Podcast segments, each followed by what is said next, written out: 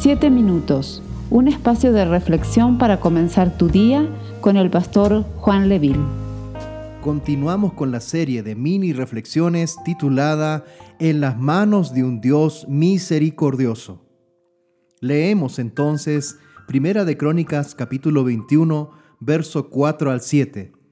Mas la orden del rey pudo más que Joab.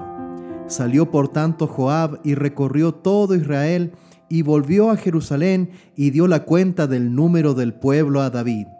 Y había en todo Israel un millón cien mil que sacaban espada, y de Judá cuatrocientos setenta mil hombres que sacaban espada.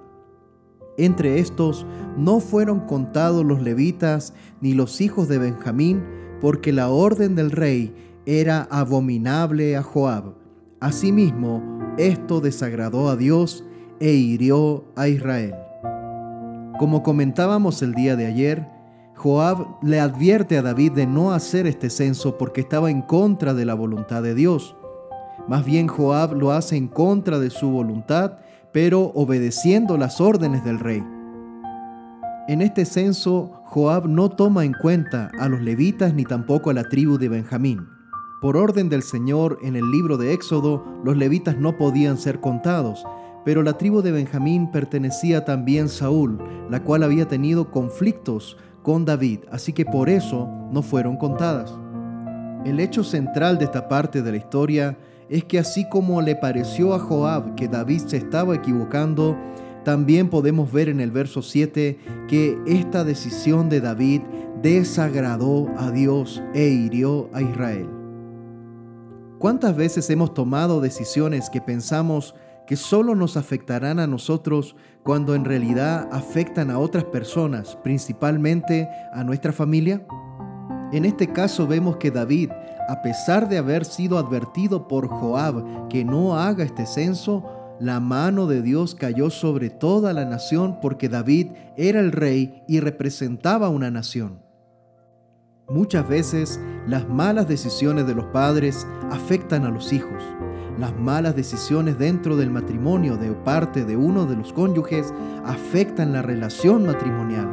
¿Cuántas veces nuestras decisiones traen una consecuencia que no solamente nos afecta a nosotros, sino a aquellas personas que amamos? La palabra del Señor dice en Lucas capítulo 1 verso 50, y su misericordia es de generación en generación a los que le temen. Qué importante es tomar una decisión de temer a Dios, de caminar en sus caminos y de guiar a nuestras familias bajo ese principio. La palabra nos asegura que así como Dios ha sido misericordioso con nosotros, esa misericordia se extenderá a todas nuestras generaciones. El profeta Isaías declara, y los tuyos edificarán las ruinas antiguas, los cimientos de generación y generación levantarás, y serás llamado reparador de portillos, restaurador de calzadas para habitar. Qué tremenda promesa del Señor al saber que toda nuestra familia puede ser bendecida y recibir de la misericordia de Dios si nosotros decidimos caminar en Él con fidelidad. Vamos a orar en esta mañana y vamos a declarar que nuestro Dios es fiel de generación en generación. Amado Dios, oramos en este día, exaltamos tu nombre y damos gracias por tu misericordia. Qué bendiciones caer en las manos de un Dios misericordioso. Saber de que tú, mi Dios, escuchas nuestra oración y de que tú tienes cuidado por los que amamos. En este día, Señor, renovamos nuestro compromiso contigo, nuestro pacto de amor contigo, sabiendo, Señor, de que aún, Padre amado, siendo infieles, tú permaneces siendo fiel.